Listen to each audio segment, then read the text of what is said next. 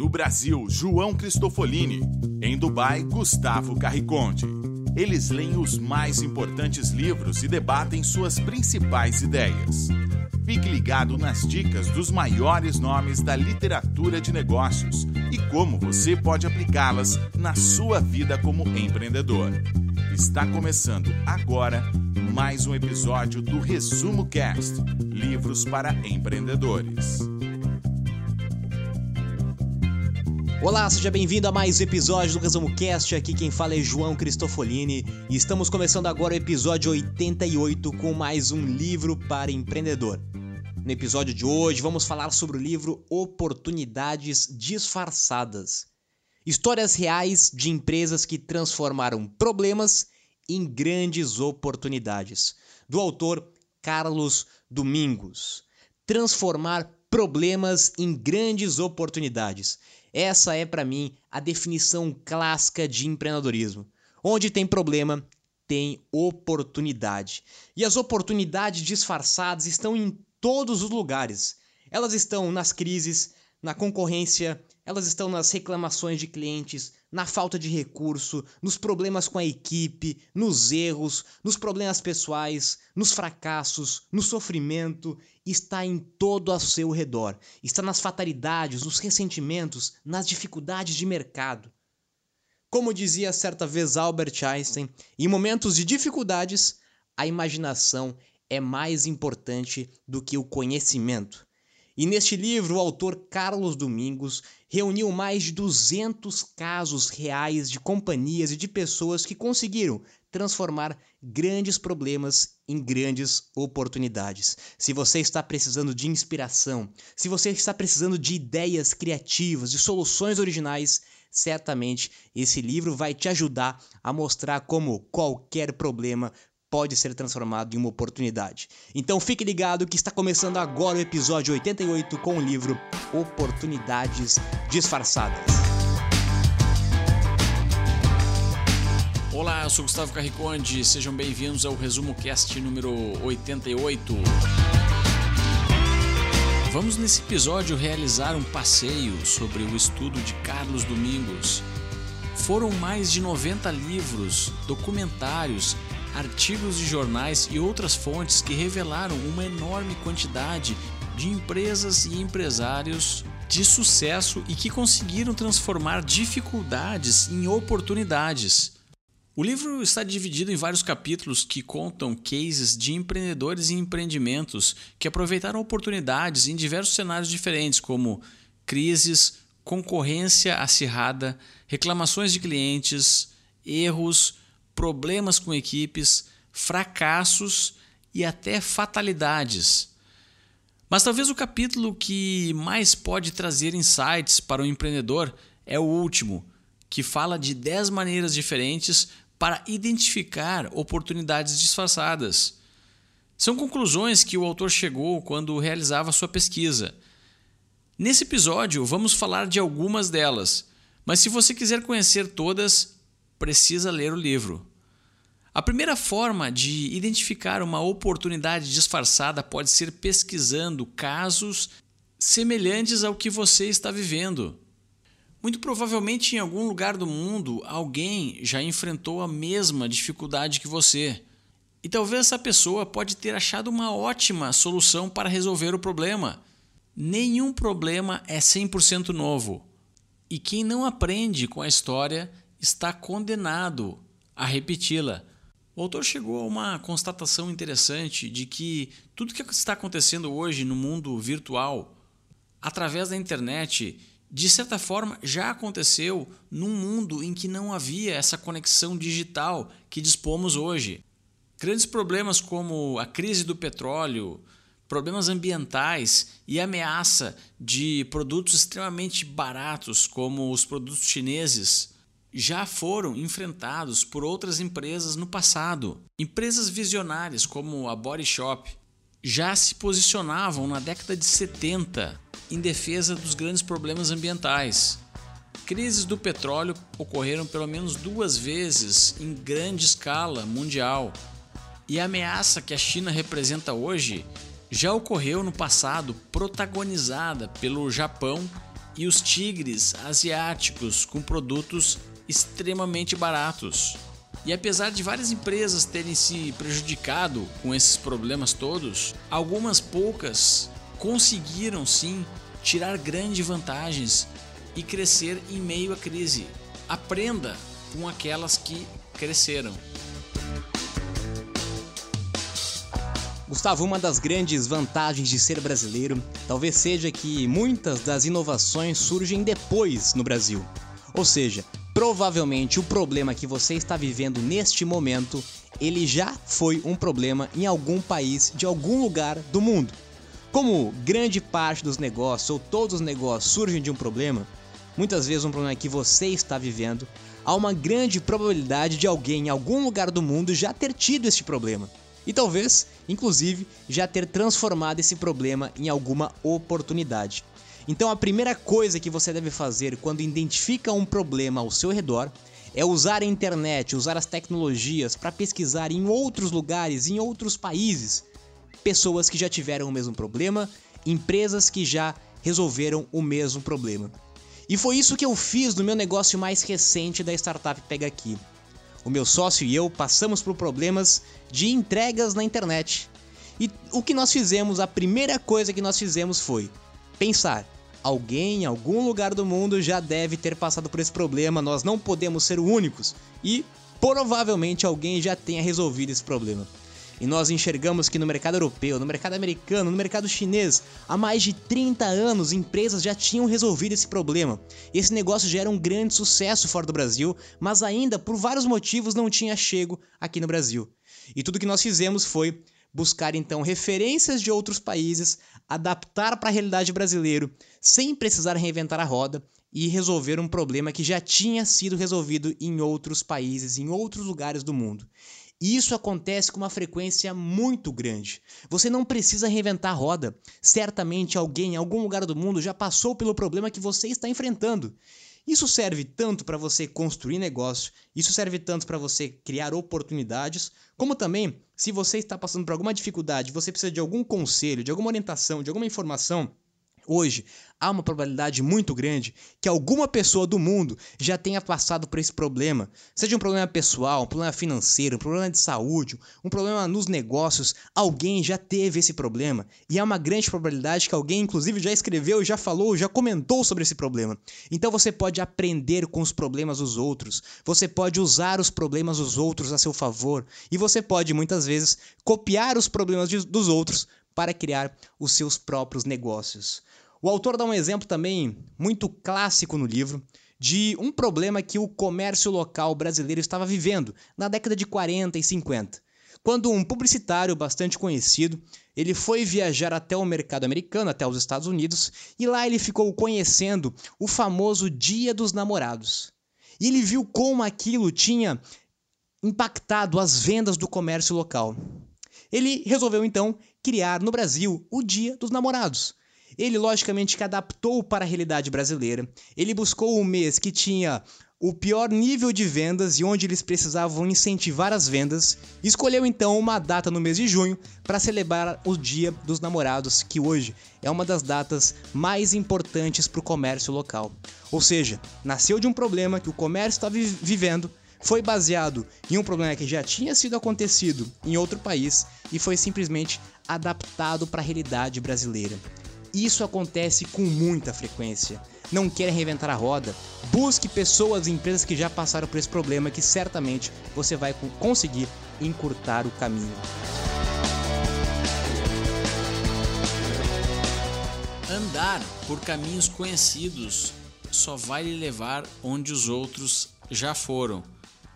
É essa frase de Alexander Graham Bell que o autor explica que não se deve seguir cegamente os teóricos e as suas regras. De modo geral, uma coisa para ser considerada como regra, especialmente no mundo dos negócios e empreendedorismo, é algo que aconteceu uma ou duas vezes. Mas isso não quer dizer necessariamente que a terceira vez vai se repetir exatamente como antes. Cada problema apresenta a sua própria particularidade e hoje em dia existem informações abundantes a respeito de todos os tipos de problemas. As variáveis são múltiplas. Então, analise com cuidado o seu caso específico e aplique se desejar conhecimentos de acontecimentos passados, mas tenha em mente que muitas empresas se aproveitaram da oportunidade e reagiram de forma proativa e diferente de outras empresas que estavam apenas replicando o que foi feito no passado.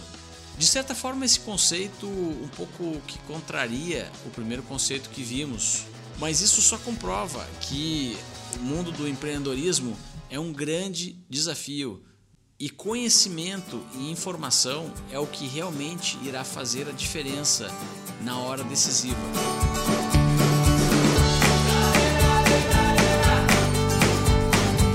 Gustavo, vamos olhar um exemplo, um caso real aqui do livro. Em meados dos anos de 80, o mercado de videogames deu sinais de esgotamento. Todas as empresas deste mercado de videogames estavam definitivamente saturadas do seu próprio mercado. De uma hora para outra, as pessoas deixaram de comprar e os joguinhos literalmente encalharam nas prateleiras. As pesquisas, os teóricos, todo mundo confirmava que realmente os consumidores haviam perdido total interesse em jogar videogame. Os fabricantes das principais marcas, como o Atari, que você deve conhecer, resolveram então abandonar o segmento. Foram baseados em pesquisas, foram baseados em teorias. E um concorrente, com as mesmas pesquisas na mão, com a mesma teoria, tirou conclusões diferentes entendeu que a queda das vendas poderia ser resultado da falta de novidades ou lançamentos empolgantes no mercado. Ou seja, a culpa não era das pessoas, a culpa era dos próprios fabricantes que haviam se acomodado. E talvez a era dos eletrônicos mal tivesse começado. A empresa fez então um movimento contrário a todos os outros. Ela entrou com tudo no filão das diversões eletrônicas, dos videogames a sua primeira ação foi direcionar os produtos e a comunicação para as crianças de 5 a 7 anos, que não tinham conhecido ainda os joguinhos tradicionais e que, portanto, não possuíam nenhuma resistência. Assim, a empresa conseguiu colocar os seus jogos de última geração na casa das pessoas.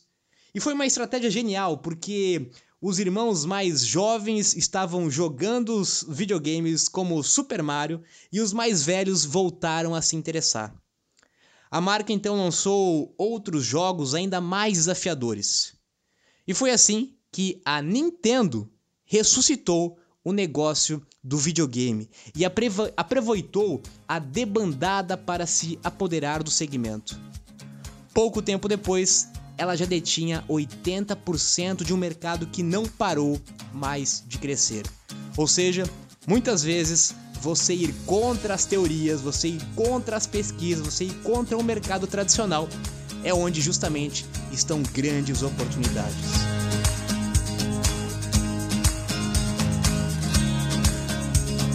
Você pode ser inovador sem inventar nada. O autor descreve o conceito de invenção como alguma coisa exótica que nunca foi vista antes e que muitas vezes não soluciona o problema das pessoas. Já inovar é fazer algo que já vinha sendo feito de uma forma melhor, que realmente soluciona problemas. E não só pode, como deve ser construído com base em conhecimentos que já existem e às vezes se parecendo muito com produtos e serviços que já existem. É muito comum as pessoas confundirem inovação com invenção. Tem muita gente que acha que precisa inventar um novo produto, que precisa inventar um novo mercado, inventar um novo serviço, inventar alguma coisa nova. E a inovação não tem nenhuma relação com isso. A inovação muitas vezes é uma pequena melhoria em alguma coisa que não estava sendo bem feita ou bem entregue. A inovação pode ser é, no canal de comunicação, a inovação pode ser na embalagem, na forma de divulgar, na forma de empacotar, na forma de fazer o marketing, na forma de cobrar, pode ser na forma de vender. A inovação está nos pequenos detalhes que melhorados trazem uma grande inovação. Você não precisa necessariamente querer inventar alguma coisa nova. Você não precisa querer reinventar a roda. Muito pelo contrário, é muito mais difícil você inventar. Ser inventor não tem nenhuma relação com ser inovador. E eu vou dar alguns exemplos práticos aqui do livro de empresas que inovaram em pequenos detalhes de comunicação ou do produto sem necessariamente reinventar a roda. Em 1960, as pessoas pensavam que o melhor sorvete do mundo era dinamarquês. E um antigo produtor de sorvete de Nova York se incomodava muito com isso. Ele tinha criado um sorvete que todos adoravam, mas sempre perguntavam se ele era da Dinamarca. E as pessoas, ao descobrirem que o sorvete não era da Dinamarca, ficavam revoltadas. Elas ficavam decepcionadas, na verdade. Até que um dia ele resolveu pesquisar algum nome que pudesse dar a esse sorvete e que pudesse estar atrelado com alguma coisa da Dinamarca, para as pessoas pensarem que o sorvete era da Dinamarca, porque quando associavam o sorvete à Dinamarca, eles subconscientemente atrelavam uma maior qualidade ao produto.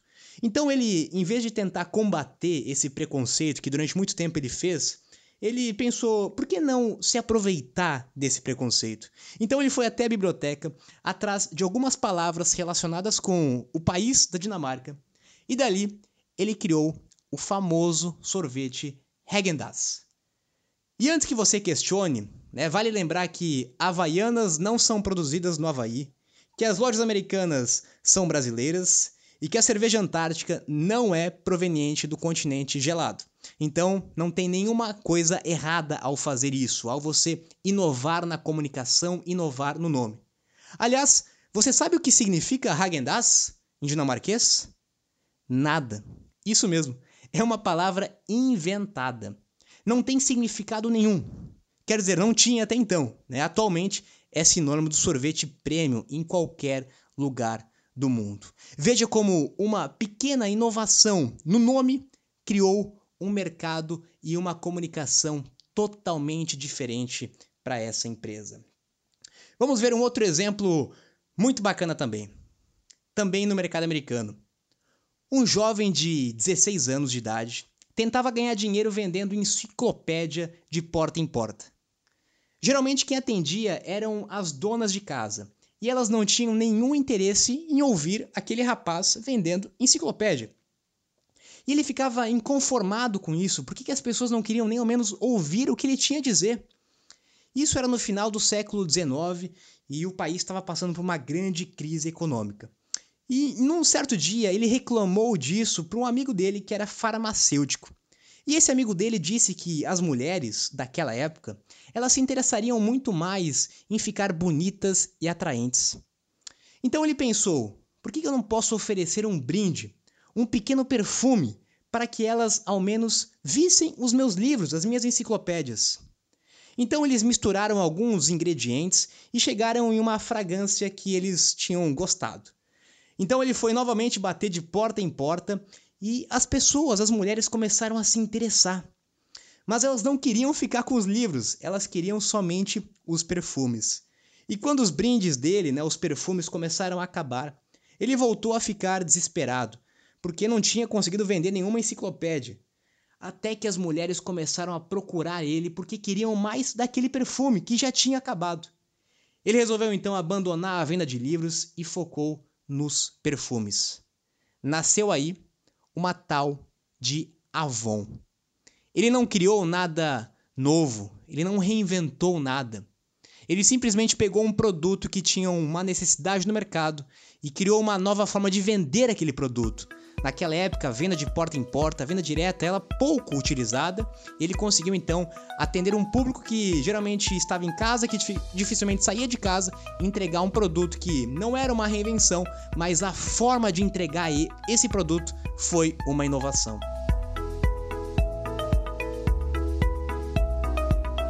Seja capaz de mudar de opinião e de direção. Você conhece aquele chefe que encomenda uma pesquisa de mercado somente para comprovar algo que ele já decidiu?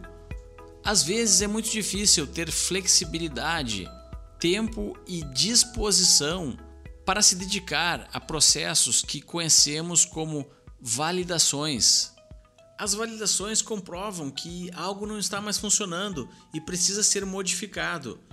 Você pode utilizar uma validação quando está lançando uma empresa ou um produto, ou até mesmo em empresas e produtos que já existem há muitos anos. O autor cita no livro o caso da empresa Olivetti, que produzia máquinas de escrever. Era uma empresa que liderava o seu segmento mas que não se deu conta que a humanidade já estava substituindo as máquinas de escrever por computadores e que isso seria inevitável.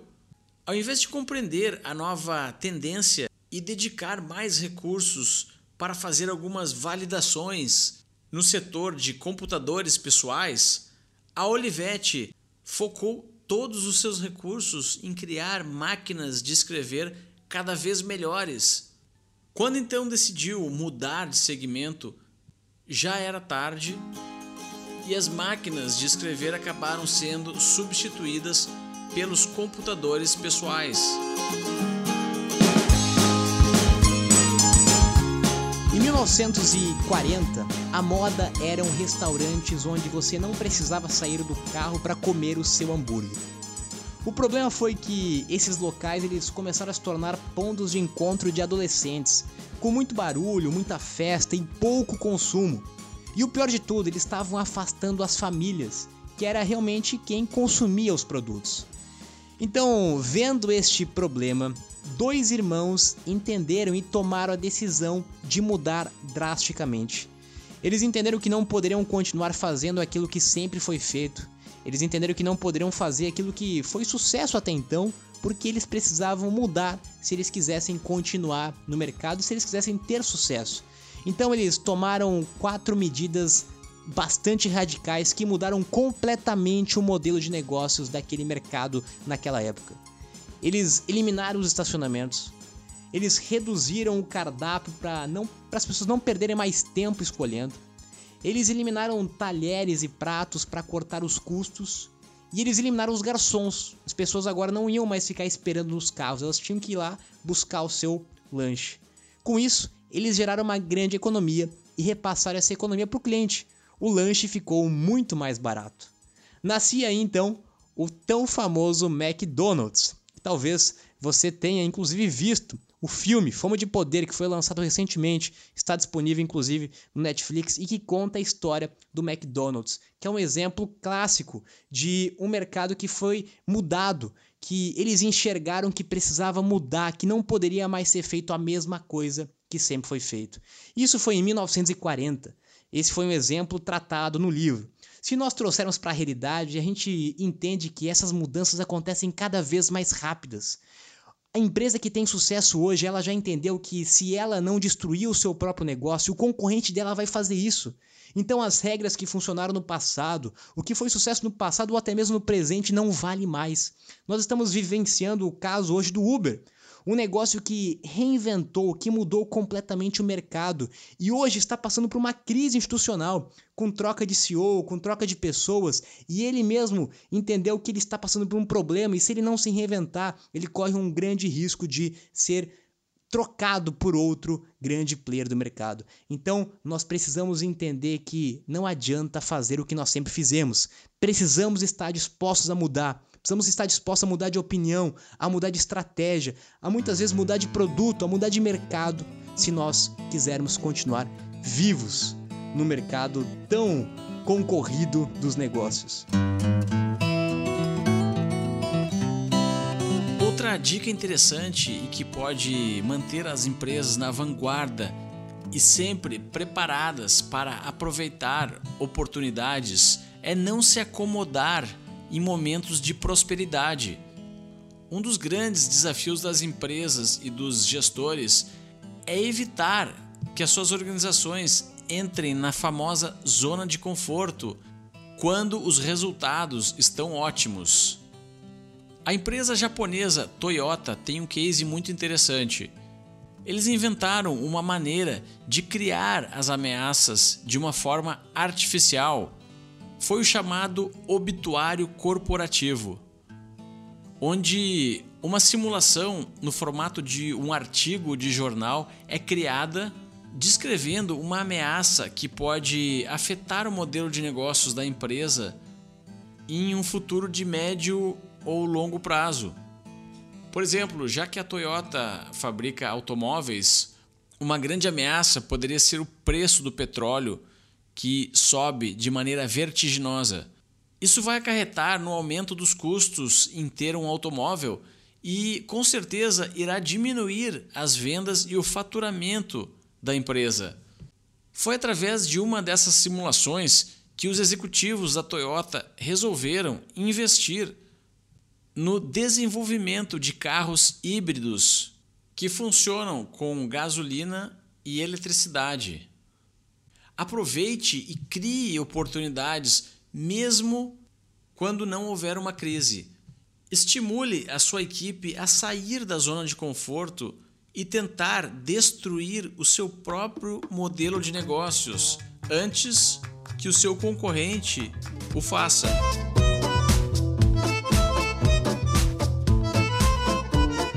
Quero compartilhar mais dois exemplos de problemas que foram transformados em oportunidades aqui do livro, de inovações aparentemente muito simples, mas que tiveram um grande resultado dentro da empresa. Uma delas, o famoso exemplo da fabricante de creme dental, que estava passando por uma grande dificuldade de vendas e reuniu então o seu time de marketing. Aqui a gente abre um parênteses que tem histórias que falam que reuniu o time de marketing, tem histórias que falam que uma é, mulher da limpeza que estava ouvindo na sala de reunião que fez essa sugestão. Mas enfim, não importa se foi o time de marketing ou se foi a mulher da limpeza, o que importa é que eles estavam passando por dificuldades de vendas e depois de observar o produto, uma das pessoas é, sugeriu por que elas não aumentassem o, a boca do tubo da pasta de dente? Por que, que aquele buraquinho onde sai a pasta de dente não fosse maior? Se esse buraquinho fosse maior, naturalmente as pessoas iriam consumir mais o produto, o produto acabaria antes e eles venderiam mais pasta de dente. Um exemplo e um detalhe tão simples aparentemente, mas que fez todo sentido. Se você olhar hoje as pastas dentais, todas elas têm um buraco bastante grande, talvez até maior do que necessitaria, onde você acaba usando mais pasta de dente do que você precisaria. Essa inovação, ela surgiu de uma dificuldade, ela surgiu de um problema da falta de vendas, né, dificuldade de aumentar as vendas, surgiu como um comentário inusitado e surgiu de uma coisa, um detalhe muito pequeno. A gente para pensar agora, muitas vezes nós ficamos pensando soluções tão extraordinárias, ficamos pensando em estratégias tão complexas e muitas vezes a inovação está em pequenos detalhes. Muitas vezes a inovação, muitas vezes o que você precisa na sua empresa para aumentar as vendas da sua empresa é unicamente aumentar o buraco da pasta de dente para você vender mais e consumir mais. Um outro exemplo de uma oportunidade disfarçada nas reclamações dos clientes. O comandante Rolim convidou 100 funcionários para o voo inaugural da TAM com destino a Miami. Porém, durante a viagem, deu tudo errado.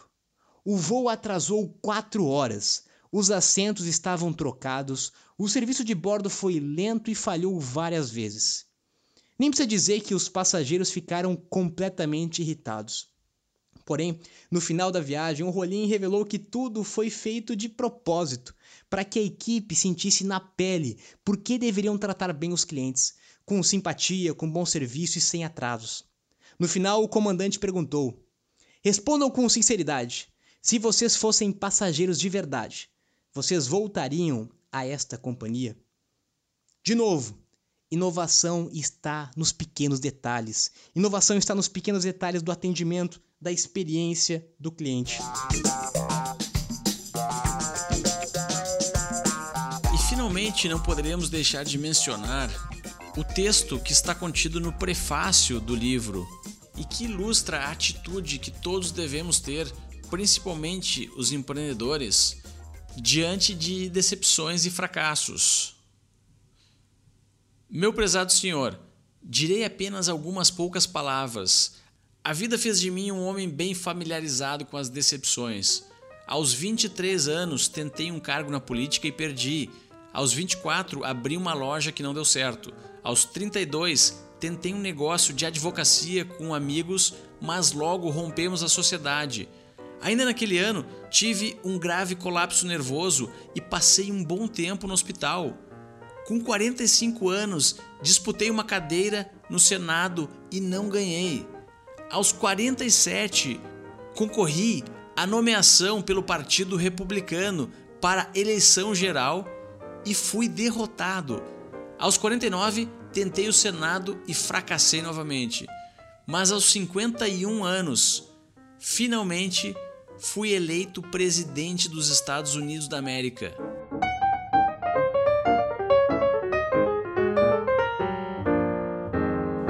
Por isso, não venha me falar de dificuldades, tropeços ou fracassos. Não me interessa saber se você falhou. O que me interessa é se você soube aceitar o seu tropeço. Todos os infortúnios que vivi me tornaram um homem mais forte, me ensinaram lições importantes, aprendi a tolerar os medíocres. Afinal, Deus deve amá-los, porque fez vários deles. Aprendi que os princípios mais importantes podem e devem ser inflexíveis. Aprendi que quando se descobre que uma opinião está errada, é preciso descartá-la. Aprendi que a melhor parte da vida de uma pessoa está nas suas amizades. Aprendi que nunca se deve mudar de cavalo no meio do rio. Se você está vivendo um momento temporário de fracasso, posso afirmar, com a certeza da minha maturidade ou dolorida experiência, que você jamais falhará se estiver determinado a não fazê-lo. Por mais que você encontre dificuldades pelo caminho, não desista, pois saiba que o campo da derrota não está povoado de fracassos, mas de homens que tombaram antes de vencer.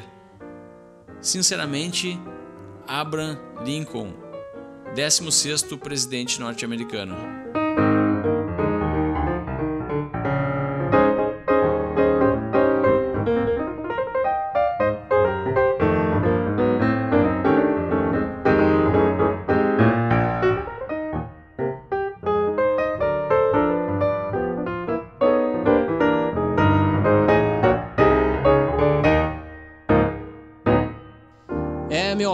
Assim como Abraham Lincoln, a maioria dos grandes empreendedores, dos grandes líderes, das grandes personalidades de sucesso vieram de muitas dificuldades, de muitos problemas, de muitos aparentes fracassos.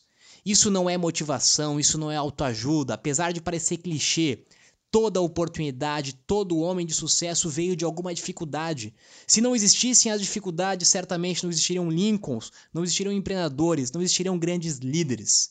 Toda oportunidade está dentro de alguma dificuldade. A única diferença de um Lincoln para uma pessoa comum, de um empreendedor de sucesso, uma pessoa comum, é que ela conseguiu enxergar naquele problema, naquela dificuldade, alguma coisa diferente. Enquanto algumas pessoas olham para o problema e reclamam do problema, enquanto algumas pessoas olham para o cenário do país e reclamam do país, enquanto as, algumas pessoas olham para o setor de algum mercado e reclamam dos problemas, outras pessoas estão enxergando oportunidades, outras pessoas entenderam que em todo problema tem uma oportunidade, que em todo fracasso tem um aprendizado, que todo erro tem algum acerto. A única diferença está na sua mentalidade, na sua forma de enxergar os problemas e saber transformar dificuldades, problemas, erros em oportunidades em formas de crescimento. E finalizo este episódio com uma reflexão deste livro. Nós estamos passando por um momento de grandes problemas no Brasil, de grandes problemas no mundo. Todo mundo fala de problemas. E por incrível que pareça, este é o melhor, é o maior, é o mais incrível cenário para empreendermos. Se todo negócio surge de problemas, onde tem problemas existe oportunidade. Então pare de reclamar dos problemas e escolha um único problema e transforme esse problema na maior oportunidade da sua vida.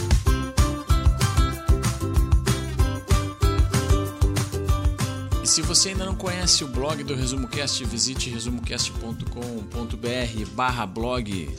Lá é possível fazer uma pesquisa sobre qualquer assunto, qualquer título de episódio, qualquer título de livro, autor.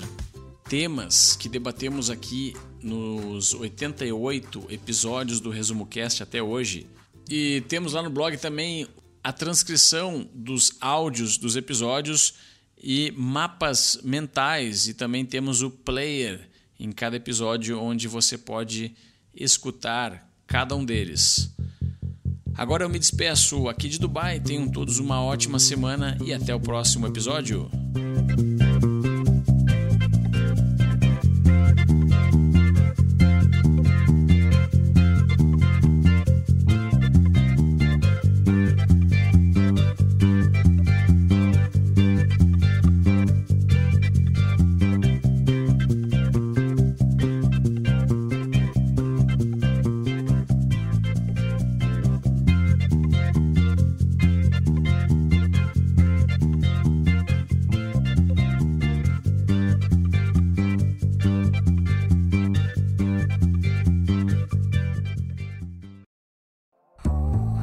Você gosta de assistir vídeos gratuitos sobre livros para empreendedores, sabia que já estão disponíveis no canal do YouTube do Resumo Cast os resumos dos livros em vídeo dos últimos episódios da temporada 3 Basta abrir o seu aplicativo do YouTube ou o site do YouTube no seu computador e procurar pelo nosso canal digitando Resumo Cast. Te vejo por lá.